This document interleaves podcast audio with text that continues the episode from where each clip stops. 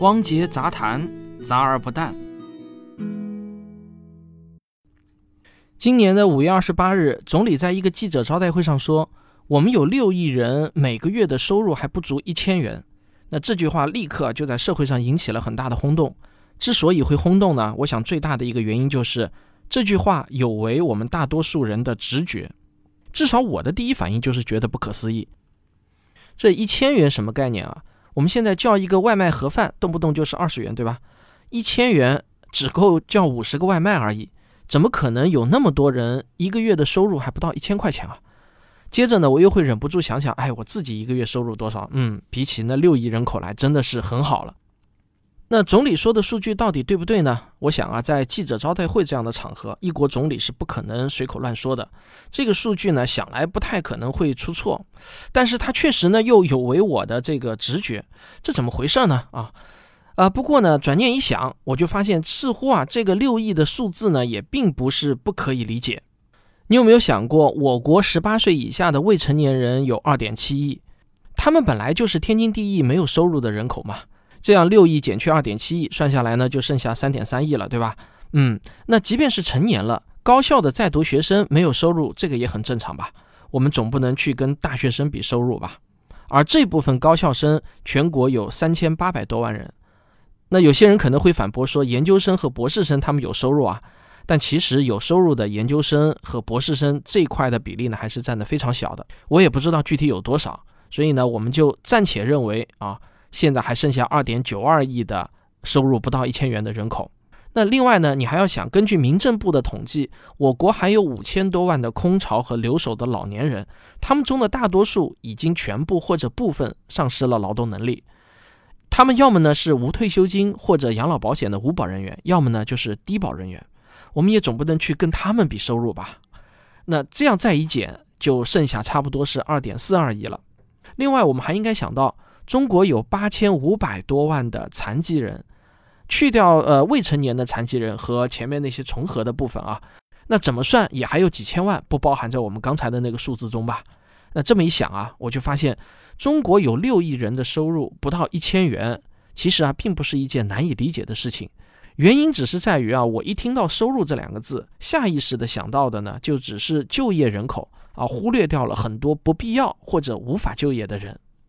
但是多年来养成的科学思维，还是让我忍不住呢想去查证一下。即便是总理说的，我也忍不住呢想去查证一番。我想看看总理说的到底对不对。于是呢，这两天我就花了一番心思啊，在国家统计局的网站上下载了很多的数据和表格。其实呢，我就是想弄清楚一个问题啊，纯粹出于自己的好奇，就是我现在的收入到底打败了全国百分之多少的人呢？哎，我这一查之下，马上就发现一个很大的问题。我发现我自己啊，之前对人均收入这个概念的理解是完全错误的，是彻底错误的。我现在想想啊，幸好我没有在群里随便发表对总理说的啊六亿人不足一千元的这种高见，否则的话呢，真的是会闹了大笑话，自己都不知道。讲到这里呢，我必须要插一句题外话，接下去我要跟大家谈的内容不特别指明的话，数据来源呢，全部都是国家统计局。官网上可以公开查询的最新数据，大多数呢都是二零一九年的统计数据，因为这是我们普通人能找到的信源等级最高的数据了。但是我也知道有些人可能不太相信统计局的数据，那这个我就没有办法了，因为我后面讲的内容你也不可能全部都相信了。但是我想呢，你还是可以姑且一听啊，或许呢会给你一些启发，或者有一些你根本没有料到的知识。我猜很多人呢跟我过去想的是一样的。这个人均收入嘛，这还不简单啊？不就是十四亿人的总收入除以十四亿人得出人均收入吗？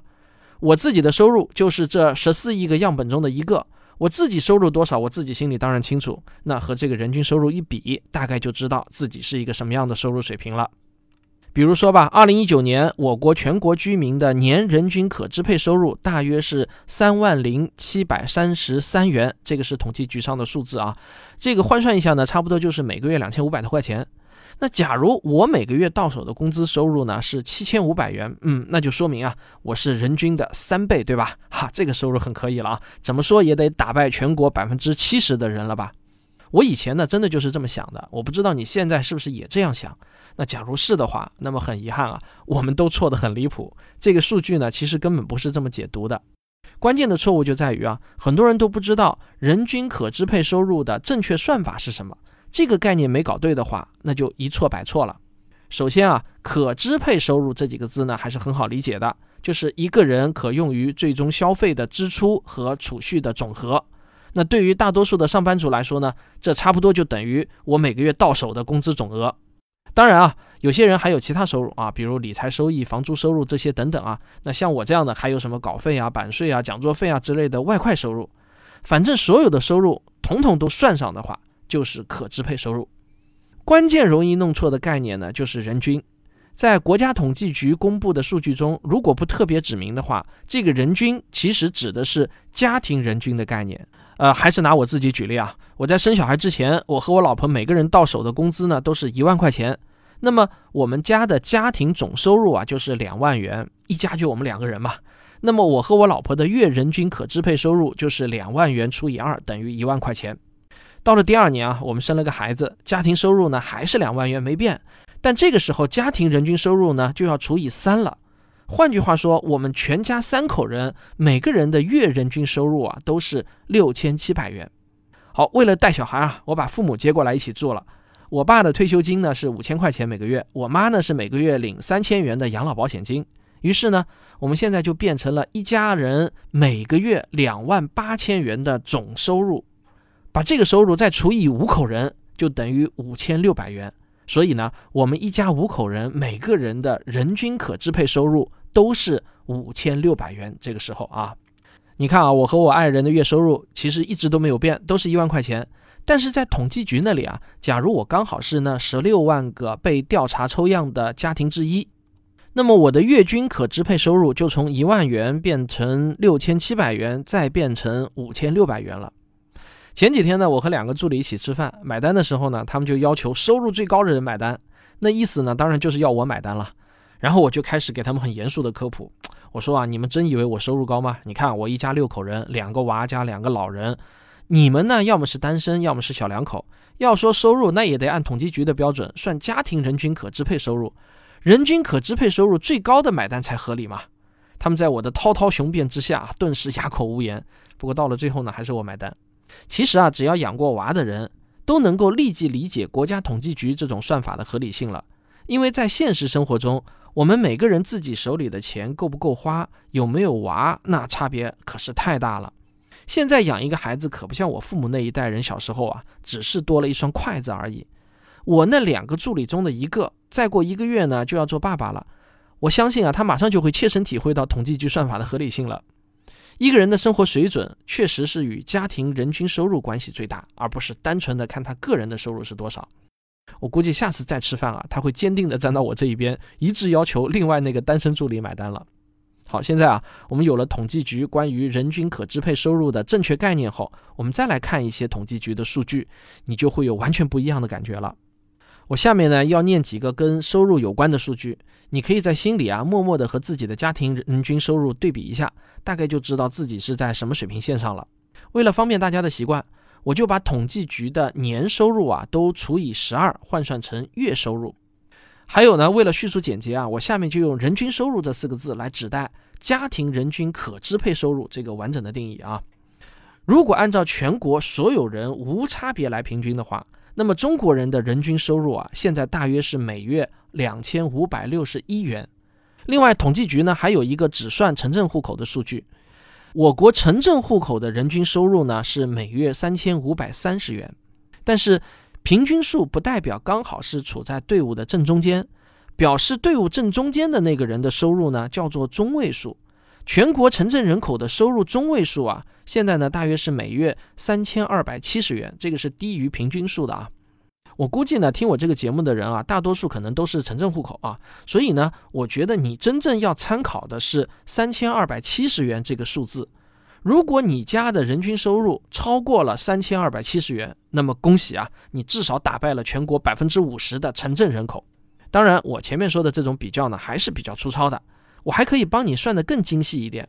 国家统计局把人均收入从低到高平均分成了五个等分，也就是每百分之二十，相当于二点八亿人为一组，把中间这组人的收入就称为中间收入组，然后中间两头的分别叫做中间偏下收入组、低收入组，还有中间偏上收入组和高收入组。我们先来看一下高收入组的收入是多少啊？高收入组的人均收入是每月六千三百六十六元啊！我不知道你的收入有没有打败全国百分之八十的人啊？中间偏下收入组的呢是每月一千三百一十四元，这个月收入是打败全国百分之四十人口的分界线。我再次提醒你啊，心里面默算的时候呢，别忘了把自己的收入按家庭人口平均一下。除了我上面说到的这些统计局公布的人均收入数据，我觉得另外一个统计局公布的数据对于我们了解自己的工资水平啊，也非常有参考价值。这就是就业人口的平均工资。那我一开始就说了，要比收入，我们不能去跟不工作的人比，对吧？那没有意义。那我国的上班族到底是一个什么样的收入水平呢？国家统计局就把所有的就业人口按照私营企业和非私营企业分成了两个大类。粗糙点说呢，就是国有性质的企业职工和公务员以及外资企业的员工算作一类，其他剩下的人呢就算作另一类。所以你要比得更公平的话呢，就要跟和自己是同类的上班族比。换句话说，吃皇粮的得跟吃皇粮的比才更有意义，对吧？根据统计局的数据呢。非私营企业的平均工资是明显高于私营企业的，非私营企业的人均工资是七千五百四十一元每月。注意啊，这个数字呢说的是税前工资，不是到手的金额。你看工资单的时候呢，要注意自己的税前和实发这两个数字，你别搞错了啊。比较这个数字的时候呢，就不要再考虑家里有几个人了，这个数字比的就是工资水平。私营企业的人均工资是四千四百六十七元每月，比吃皇粮组啊要少了三千多块钱，这个差距呢还是相当大的。那这就能解释为什么现在报考公务员这么热啊。当然，如果你仅仅比较这两个数字，其实还是很粗糙的，因为我国的地区差异很大，最高的东部地区要比最低的东北地区高出百分之二十六，行业差异也很大。最高的信息技术类的行业要比最低的农林牧渔业高出一倍都不止了。如果你真想对自己的工资水平有一个正确的评估的话，那还得结合自己的实际情况去统计局的网站上看分地区、分行业的统计。这个呢还是挺容易查找的啊，并没有你想象的那么麻烦。掌握一些基本的数据检索能力，是我们每一个人都会终身受益的技能。我希望通过我今天的这期节目呢，能让你学会用统计的眼光来想问题，而不是仅仅靠直觉和经验来考虑问题。统计数据虽然很枯燥，但是它最真实、最客观。好，这就是本期的汪杰杂谈。每一个看似简单结论的背后啊，其实并不那么简单。如果你喜欢我的这种讲述方式，请别忘了点一下订阅啊。